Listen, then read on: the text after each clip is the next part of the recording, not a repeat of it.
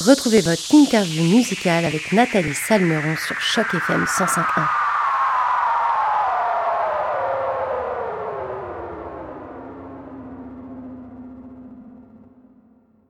Bonjour à toutes, bonjour à tous et surtout bonjour à toi Thomas Argoin et tout d'abord un grand merci d'avoir accepté notre invitation pour cette interview sur les ondes de Choc FM 105.1. Comment tu vas Thomas aujourd'hui? Ça va très bien. Merci beaucoup de m'avoir invité. C'est vraiment, je suis vraiment choyé. Ben écoute, moi, ça me fait très, très plaisir de t'avoir avec nous. Je suis très contente. On va pouvoir parler de ton parcours, mais aussi de ce single baptisé Amant d'hôtel. Alors, c'est le 28 avril dernier. C'est vraiment euh, très récent que tu as dévoilé ce dernier single intitulé donc Amant d'hôtel, un titre d'ailleurs que les auditeurs de chaque FM 105.1 ont pu découvrir sur nos ondes depuis quelques jours déjà. Alors Thomas, avant de parler de ta musique, est-ce que tu pourrais te présenter pour les auditeurs de Choc FM 105.1 qui te connaissent peut-être pas encore? Je suis un auteur, compositeur, interprète. J'ai 28 ans. Je viens de Saint-Joseph de Beauce. Euh, j'ai commencé dans la musique, j'avais 11 ans, fait que j'ai commencé la tournée, euh, j'ai commencé les bars, j'ai commencé, j'ai commencé très très jeune à, faire de la musique. Puis depuis ce temps-là, ben, j'ai réussi à me bâtir une carrière assez euh, impressionnante, malgré que j'ai jamais voulu signer avec personne. J'ai tout fait moi-même depuis très jeune, puis je pense que c'est de ça que je suis le plus fier. C'est ça qui fait que je suis un artiste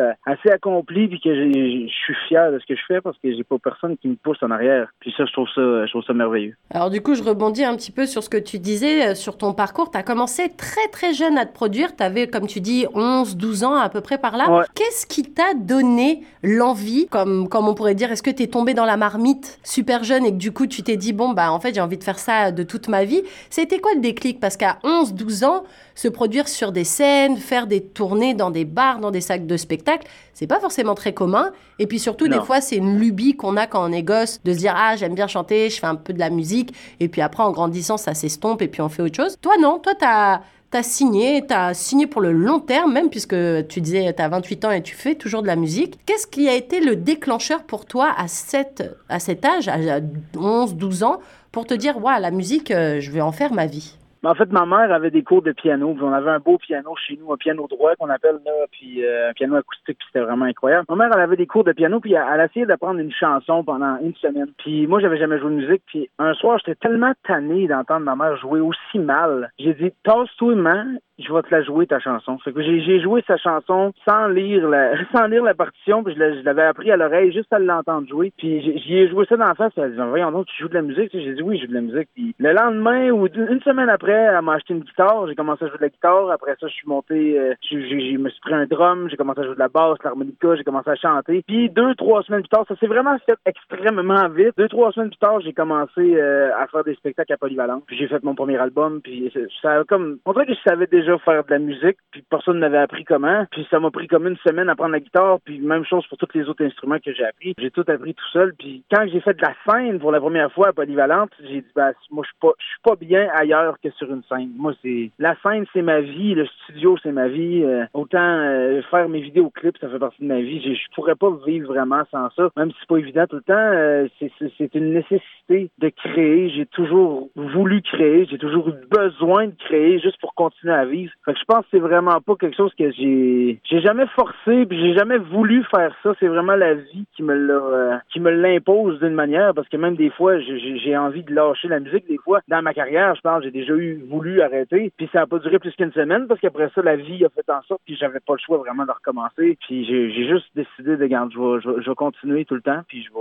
juste faire ce que j'aime. Waouh, on sent que tu es habité vraiment par cette passion. Euh, vraiment c'est incroyable ce coup de t'apprends la guitare tout seul ta ah mère joue au piano et t'as l'oreille musicale, limite l'oreille absolue, parce que pour pouvoir rejouer un morceau sans lire une partition, sans apprendre le solfège. Est-ce que du coup, tu as appris le solfège après ou tu t'es dit non, c'est un don inné? Euh, je suis allé au cégep après, puis euh, les professeurs m'ont dit Thomas, va-t'en du site, tu vas détester la musique. Ça m'a fait détester la musique, euh, d'apprendre à lire le solfège. Tout ça, ça m'a ça m'a fait complètement détester la musique.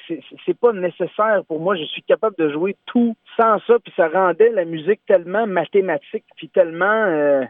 c'est pas une science pour moi, la musique. la musique pour moi, c'est comment je dirais bien C'est spontané. C'est, ça fait partie de moi, puis ça fait partie de ce que je fais. J'ai pas besoin d'avoir de papier pour me dire quoi jouer, puis comment le jouer. Euh, c'est ça. Je suis vraiment comme ça que C'est comme ça que j'ai décidé de, rester dans la musique.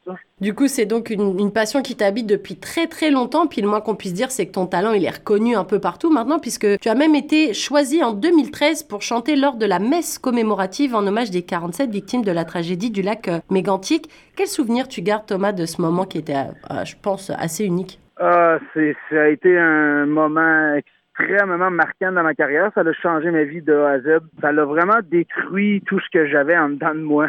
Ça, ça, ça, a été le, pire, un des pires moments de ma vie. C'est, là. Ça l'a changé euh, au complet le, petit gars que j'étais. Puis euh, ça m'a. Euh, ah non, ça c'est le, pire, un des pires moments de ma vie. C'est, de chanter devant a cappella, devant les familles de 47 victimes, puis que devant devant le monde entier, il y avait il y avait des caméras de toutes les postes de télévision inimaginables. Puis dans le fond euh, dans, dans, le fond de l'église, les portes étaient ouvertes, puis il y avait encore de la boucane. puis je voyais toutes les, ah non ça ça a été épouvantable ça, a été épouvantable, épouvantable. alors en tout cas trois ans plus tard tu t'es tu t'es remis un petit peu de tout ça et tu as décidé de tenter ta chance donc en 2016 dans le télécrochet La Voix pourquoi tu as décidé de sauter le pas et de tenter cette aventure? Je voulais rien savoir de ça au début. Euh, toutes mes amis se sont mis ensemble pour me dire Thomas, tu devrais y aller à la voix, tu vas, c'est sûr que tu vas réussir. J'ai dit non, ça m'intéresse pas d'aller là, j'ai pas besoin de ça, ça m'intéresse pas. Puis le matin des auditions, je me suis réveillé, puis j'ai dit à mon jeune gars, j'ai dit, je pense qu'on va y aller aujourd'hui. Euh.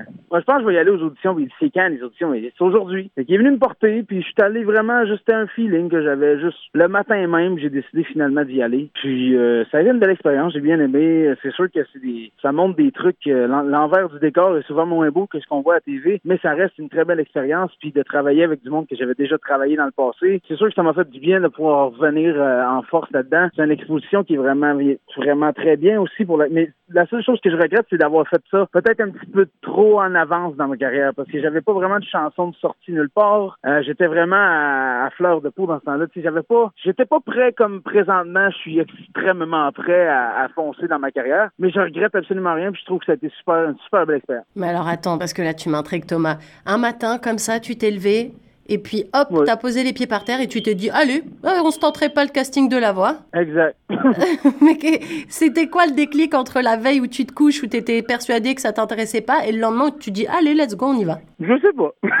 Moi, je vis avec mon cœur, et euh, je vis avec mes tripes. Je sais pas. Ce matin-là, je me suis réveillé et j'ai dit, go, on y va. Waouh, bah, comme quoi les planètes se sont bien alignées, puisque toi, tu as fini dans l'équipe d'Éric Lapointe. Quel souvenir tu gardes justement de, de, des primes, euh, de la hum, première audition à l'aveugle? Les fauteuils qui se retournent parce que quand bien même ton talent n'est plus approuvé, ça fait toujours un petit quelque chose de savoir que tu es sur une émission de télé, que là c'est à l'aveugle, il va falloir qu'il se retourne et que des fois bah la magie elle opère pas. Alors comment comment ça s'est passé pour toi à ce moment-là? Moi, moi, c'était un spectacle comme un autre. Là, j'ai, j'ai pas, euh, j'avais pas plus ou moins de stress ou j'étais pas dans un autre état d'esprit. Ça reste une scène, ça reste un spectacle. Fait que show must go on. J'ai fait ce que j'avais à faire, comme j'ai toujours fait dans mes shows, puis euh, ça a fonctionné. J'aime beaucoup ta sincérité parce qu'il y a beaucoup de gens qui en font tout un pataquès en disant qu'ils étaient hyper stressés, que ah, ils tremblaient et tout. Puis toi, t'as juste l'impression de dire, bah en fait, c'était une scène comme les autres et, j'ai réussi parce que c'était la même vibe en fait. Ouais, exactement. C'est la même chose.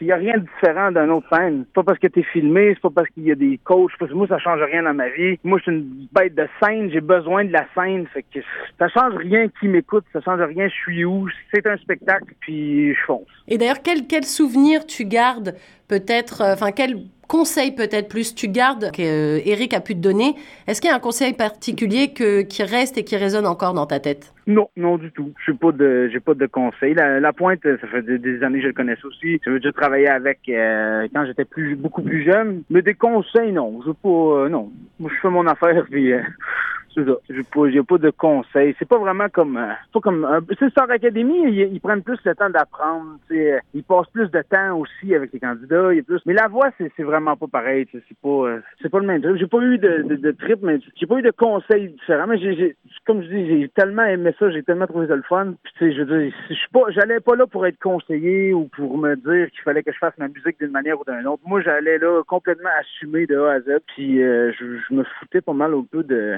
je sais comment je suis comme artiste, puis c'est sûr qu'ici, il y a des gens qui vont me donner des conseils, je vais les prendre, mais à la voix, non, il y en a pas eu. J'ai pas eu, euh, j'ai pas eu grand-chose à ce niveau-là. Alors, la vie a malheureusement des hauts et, des bas, puisque quelques temps après la voix, tu es tombé malade. Tu as été atteint de fibromyalgie. Alors déjà, on se demande forcément comment ça va aujourd'hui, puis est-ce que tu pourrais aussi expliquer euh, aux, auditeurs de Choc FM 105.1 qu'est-ce que la fibromyalgie, comment ça s'est déclaré chez toi et qu'est-ce que du coup, tu as dû faire pour, euh, pour aller mieux? Ben moi, la fibromyalgie, ça a commencé un gros problème de jambes, fait que je commençais à travailler dans un endroit, puis à tous les matins, j'avais de plus en plus de difficultés à me rendre au travail. Mes jambes faisaient extrêmement mal. Je savais pas pourquoi. C'est vraiment arrivé d'un coup. Puis un matin, euh, j'ai juste pas été capable de débarquer de mon lit parce que j'étais pris là. J'avais mes jambes fonctionnaient plus. J'avais des spasmes intenses. J'avais. C'est vraiment là que ça, ça, s'est déclaré. Puis euh, qu'est-ce que ça m'a fait? Ben ça m'a.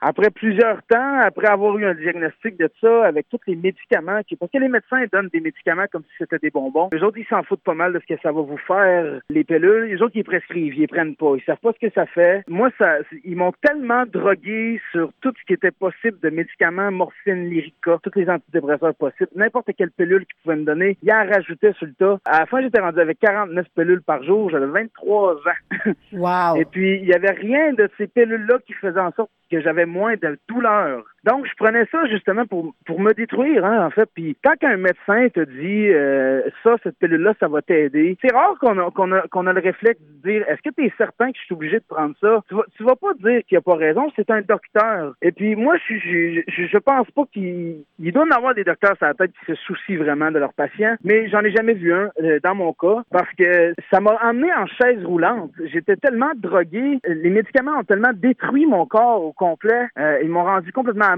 je tombais partout. J'ai fini en chaise roulante pendant trois ans à cause des médicaments qu'un médecin a décidé de me donner à l'âge de 23 ans pour la douleur chronique. Tu ne donnes pas de morphine à un gamin de 23 ans. C'est oui, puis surtout qu'on on connaît maintenant les dangers des opioïdes et de toutes ces ah, drogues, entre guillemets, sur ordonnance, en fait. Ouais, ouais, ouais. C'est ça. Fait que moi, dans le fond, c'est pas comme si j'allais prendre de la drogue dans le rue, mais c'était 100 fois pire parce que j'avais pas à la payer en plus. Ils te la donnent, puis Oui, puis t'as la confiance aussi de ton docteur en te disant que ben, s'il te l'a prescrit, c'est que ça devait être bon pour toi et que quelque part, c'était censé t'aider à aller mieux. Puis c'est pas juste ça, c'est qu'il y a aussi le fait que tu as tellement de douleur que tu veux absolument prendre quelque chose pour que ça arrête. Puis j'ai jamais une pilule qu'ils m'ont donnée qui a fait en sorte que ben, la seule affaire que ça faisait, c'est que j'étais complètement gelé de A à Z et que je me rappelle plus de presque trois ans de ma vie. Euh, il y a beaucoup, beaucoup, beaucoup de choses, je me souviens même plus en trois ans dans une chaise roulante. Fait un matin, je me suis réveillé, j'ai dit, j'ai arrêté l'alcool,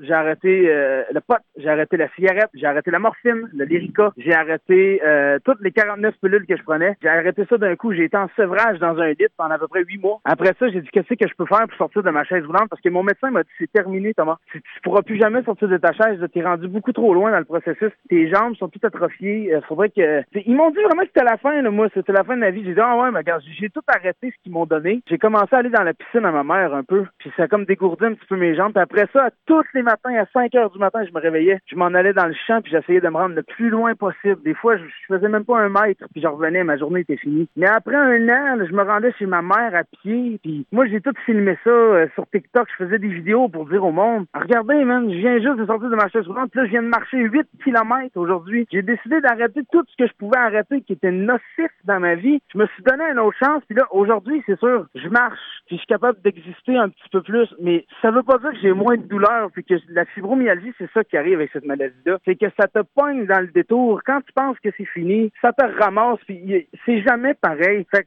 c'est dur de, dire d'avoir une carrière constante puis d'avoir quelque chose d'être sûr à 100% que tu es capable de le faire parce que c'est une maladie qui est vraiment vraiment rare. C'est en tout cas moi de ce que j'ai vécu depuis depuis que j'ai ça, depuis que je sais que j'ai ça, euh, je fais pas comme s'il était pas là, mais effectivement, je, suis sorti de ma chaise, je suis capable de faire beaucoup plus de choses qu'avant, mais mais c'est ça, parce qu'il y a beaucoup de gens qui, pensaient que il y a des gens qui me regardent et qui disent hey, toi t'es guéri de ça. Non, non, non, non. C'est juste qu'avant, j'en parlais plus, puis les gens, ils voyaient plus des fois que j'avais mal. Mais à ce temps, j'en parle plus du tout, ou presque. Quand j'ai mal ou quand j'ai quelque chose, moi, les, gens savent plus ça. Fait que j'ai fermé ce, ce livre-là, puis j'ai dit, j'en parle plus de ces affaires-là. Mais je vais en parler quand vient le temps d'inspirer les gens, puis de leur dire, donnez-vous une autre chance dans la vie, puis c'est vraiment ça qui, c'est vraiment la musique qui m'a, qui, qui m'a, qui m'a ramené. C'est pour ça qu'aujourd'hui, de, de, sortir des singles à la radio, puis de faire connaître mon histoire à travers mes tunes, puis de, de, juste être capable d'exister dans ma musique, puis de plus être dans une chaise roulante, puis de plus prendre 59 pilules par jour, euh, c'est sûr que ça change énormément de choses. Puis c'est ce qui me rend encore plus heureux, c'est d'être capable d'en parler à la radio, parce que on en, on en parle pas de ça. Il y a jamais personne qui parle de ça. Là, tu sais, puis moi, sincèrement, ça fait du bien d'en parler aussi, parce que j'ai jamais vraiment pris le temps. Mais je vous dis que ma vie a changé depuis que j'ai décidé qu'elle changerait. Ben, en tout cas, euh, tu as tout mon respect parce que pour voir un petit peu ce que ça donne et la, force que ça a dû te prendre de de te mettre en tête que ce qu'on t'a donné, c'est peut-être pas la bonne chose et que tu t'es toi-même auto-motivé pour t'en sortir et que tu es sorti de cette chaise et que tu as réussi à couper tous les trucs toxiques dans ta vie, mais j'ai rien d'autre à dire que chapeau Thomas parce que bah je pense que les auditeurs de chaque FM 105.1 sont d'accord avec moi pour dire que ce genre de parcours de vie, ça arrive pas à tout le monde et que la plupart des gens en général se laissent sombrer petit à petit parce qu'on perd le goût de la vie, comme tu disais, à force d'être drogué et groggy par des, des médicaments.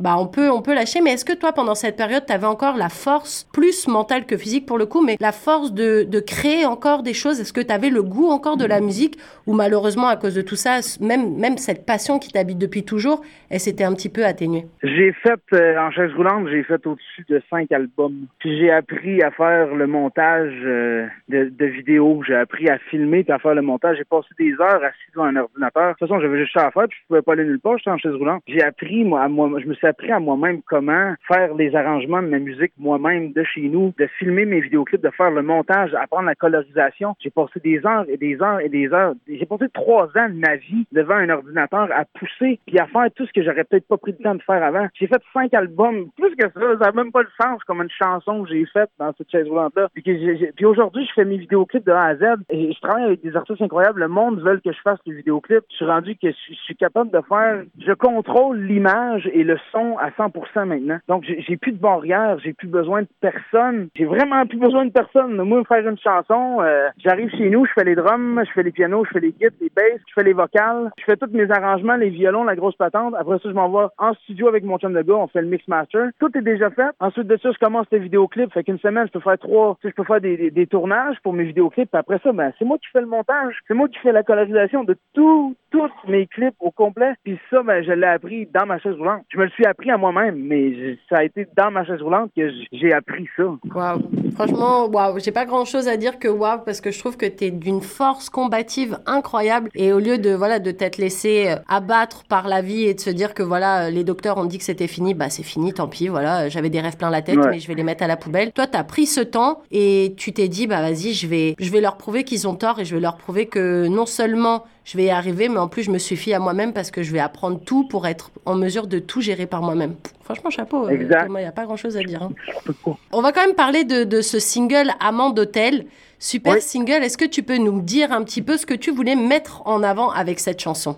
Ah, en fait, c'est une chanson que j'ai écrite dans une couple d'années, que, que j'avais fait ça piano-voix et puis euh, j'ai décidé de la reprendre puis de, de, redonner une autre vie euh, avec un beau vidéoclip que j'ai que j'ai fait. J'avais envie de reprendre cette chanson-là puis surtout de la mettre sur les radios parce que je pense qu'elle avait un potentiel radio assez assez bien puis euh, cette chanson-là au niveau de l'histoire, je laisse je laisse les gens faire leur histoire avec ça parce que c'est rare que j'ai des chansons comme ça mais cette chanson-là, je la laisse aux gens puis ils feront ce qu'ils veulent avec. Même chose avec le vidéoclip, j'ai pas envie de donner de, de définition claire à cette chanson-là, mais c'est une des chansons que j'ai aimé beaucoup dans mon répertoire, que je suis allé rechercher. Puis euh, ben, ça a bien fait parce que je pense que tu l'as aimé, tu vous l'aimez sur votre radio. Puis je vois que les gens commencent à l'apprécier beaucoup. Mais il y a beaucoup de mes fans à moi qui écoutent juste la version piano-voix parce que la version toute refaite avec des instruments et tout, puis un clip, mes fans en sont moins euh, moins intéressés parce que mes fans sont là. Quand je fais des chansons piano-voix, euh, ils en mangent. Je peux le faire trois albums par année de ça, puis ils vont écouter ça à longueur de journée. Tandis que là, c'est un peu différent la manière que j'ai apporté cette chanson-là. Et mais c'est c'est pour faire connaître aussi ma musique euh, à plus large public, en fait. Je, je l'ai fait vraiment sonner d'une manière un peu country aussi du tout, parce que j'avais envie, mais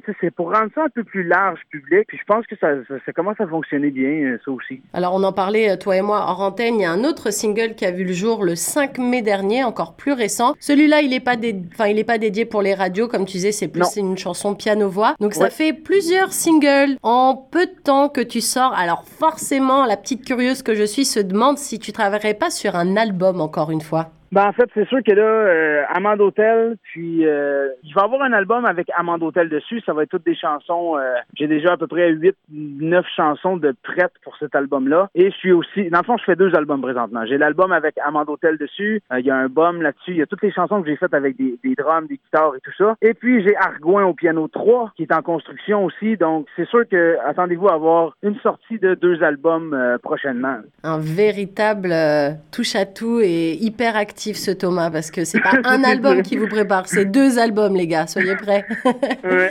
J'aime ça piano voix, mes fans euh, adorent piano voix, puis justement les, puis les autres versions aussi comme avant d'hôtel, j'essaie de séparer un peu plus les choses mais de parce que j'ai des milliers de personnes qui écoutent juste mes chansons piano voix depuis que j'ai commencé puis qui, qui veulent que ça, tu sais. Puis j'ai aussi un autre public qui j'ai comme pas le choix de faire deux albums. C'est comme ça va être comme ça, je, pense pas mal toute ma vie. Là. Ben écoute, en tout cas, euh, nous on sera toujours euh, là et au rendez-vous pour passer tes singles dès que tu les portes en radio. Donc euh, nous, on est toujours friands. Nous ben, sur chaque FM, on a aussi à cœur, tu le sais bien, de mettre en avant la francophonie, qu'elle vienne du Grand Toronto ou de partout ailleurs dans le monde. Toi, Thomas, tu chantes principalement en français et du coup, je me demandais quelle était l'importance du français pour toi et puis de surtout de continuer à créer du contenu dans un pays bilingue comme le Canada? Moi, j'étais censé aller aux États-Unis. J'avais signé un contrat de disque aux États-Unis. Je m'en allais ici, juste après avoir sorti ma chaise roulante. J'ai dit, moi, je m'en vais du Québec. Ça m'intéresse plus le Québec. J'ai plus envie de chanter en français. J'ai plus envie de rien. Ça m'intéresse pas. Je, je m'en allais partir. J'ai acheté mon billet, d'avion. Puis, juste avant de partir,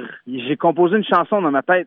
puis, elle s'appelle En silence. C'est un des plus gros hits aujourd'hui. Puis, j'ai écrit cette chanson-là. Puis, j'ai dit, je serais jamais capable d'écrire une aussi bonne chanson en anglais. En anglais, c'est plus vague.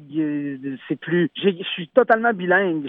Je suis capable d'écrire 12 euh, albums en anglais si je voudrais, mais c'est pas la même chose. La langue française est un est un piano, tandis que la langue anglaise c'est une guitare. C'est quelque chose de plus mathématique. C'est quelque chose de plus pour la business, pour beaucoup de choses. L'anglais c'est la clé. Mais pour écrire des textes peaufinés avec une couleur puis quelque chose qui sonne, c'est français.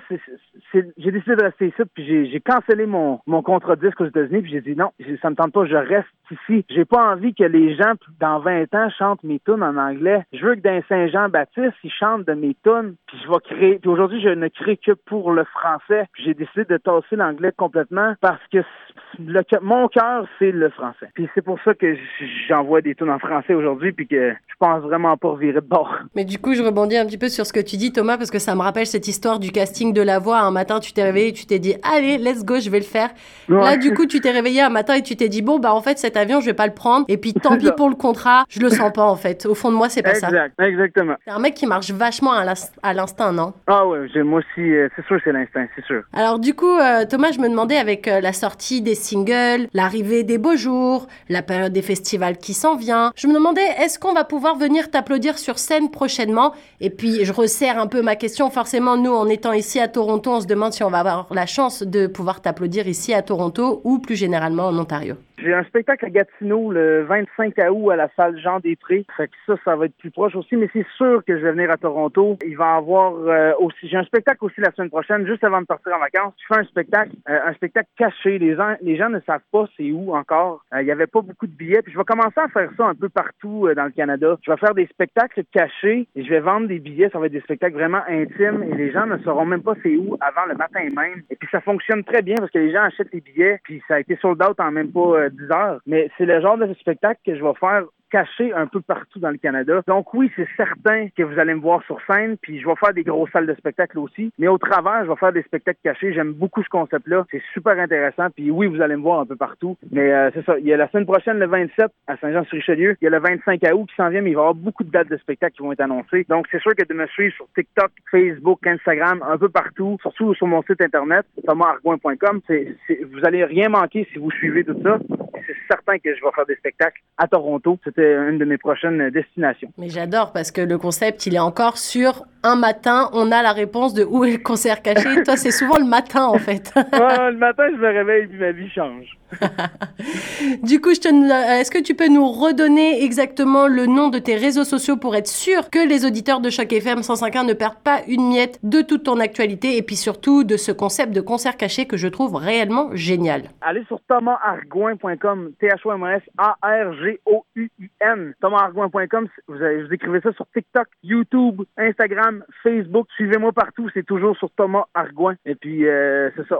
si vous voulez suivre l'aventure, ben, allez là-dessus. Puis ça continue. Puis j'ai vraiment hâte parce que je vais vous envoyer un nouveau single radio très bientôt. Si vous avez aimé Amanda Hotel, je pense que le prochain, euh, vous allez aimer ça pas mal. Je l'ai envoyé à compagnie hier. Puis on dit, waouh, ça va être écœurant. Eh ben, écoute, les auditeurs de Choc FM 105.1 et moi-même, on attend ce single avec impatience. Alors, en tout cas, un grand merci Thomas Argoin pour cette super interview. C'était vraiment un plaisir. Et merci vraiment de t'être confié sur cette maladie et d'avoir pu aussi éduquer un peu les auditeurs de Choc FM 105.1 sur cette maladie qu'on connaît pas forcément très bien. Donc merci vraiment pour ta franchise et puis pour ton temps. Je rappelle que ton single baptisé Amant d'hôtel est sorti le 28 avril dernier et qu'il est depuis disponible sur toutes les plateformes de téléchargement légales, comme ton single Un fil d'ailleurs. Et nous, on va tout de suite écouter ce morceau Amant d'hôtel sur les ondes de Choc FM 105.1. Encore un grand merci à toi Thomas, c'était vraiment Merci beaucoup, c'est vraiment apprécié. Un grand merci beaucoup. À très bientôt. Merci.